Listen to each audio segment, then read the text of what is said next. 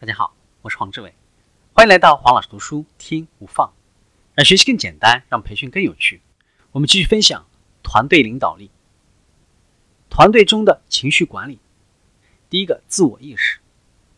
通过理解自己的情绪，并且主动的跟别人进行讨论，可以将这种自我意识展示出来。展示自己对情绪的感知，将能够帮助别人理解你，并且有助于开展对话。这也会鼓舞团队成员采取类似的行为。自我意识的另一个方面是准确的自我认知。从别人的角度认识自己，就是为了缩小自我认知和别人对你认知之间的差距。建立准确的自我意识的一个好方法，就是不断的寻求并且接受别人的反馈。第二个，自我分析。在与别人交往遇到困难的时候，你需要进行反思。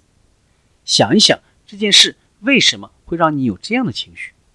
你现在处于怎样的情绪？它是如何让你表现的？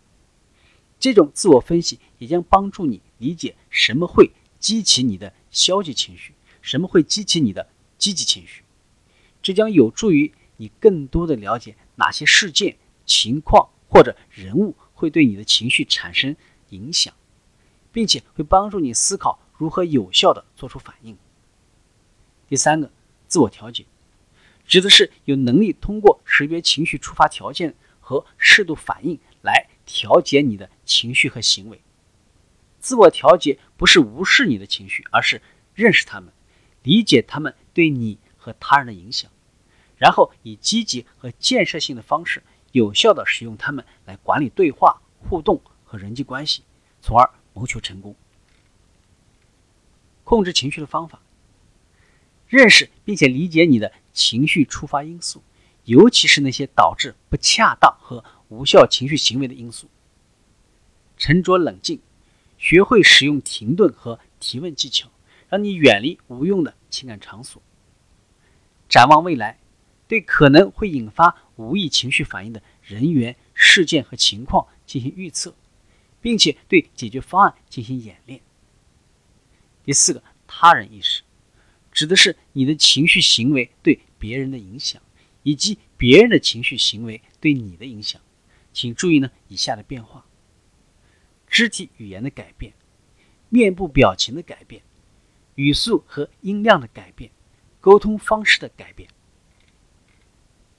团队领导者在情绪管理当中的角色，领导者需要培养团队成员的情商和情感意识。并且在团队内部就团队成员的不同个性类型和情感需求与他们进行对话。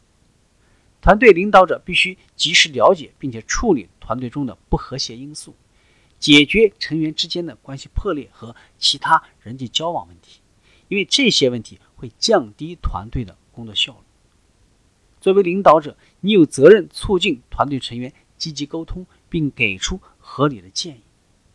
你还应该建立并且发展一种反馈文化，鼓励成员之间以及成员和领导之间进行反馈，是培养个人情感意识的主要方式。你还可以培养团队形成一种互相指导的文化，也就是一对一指导模式，两位同事利用自己的知识和技能互相指导。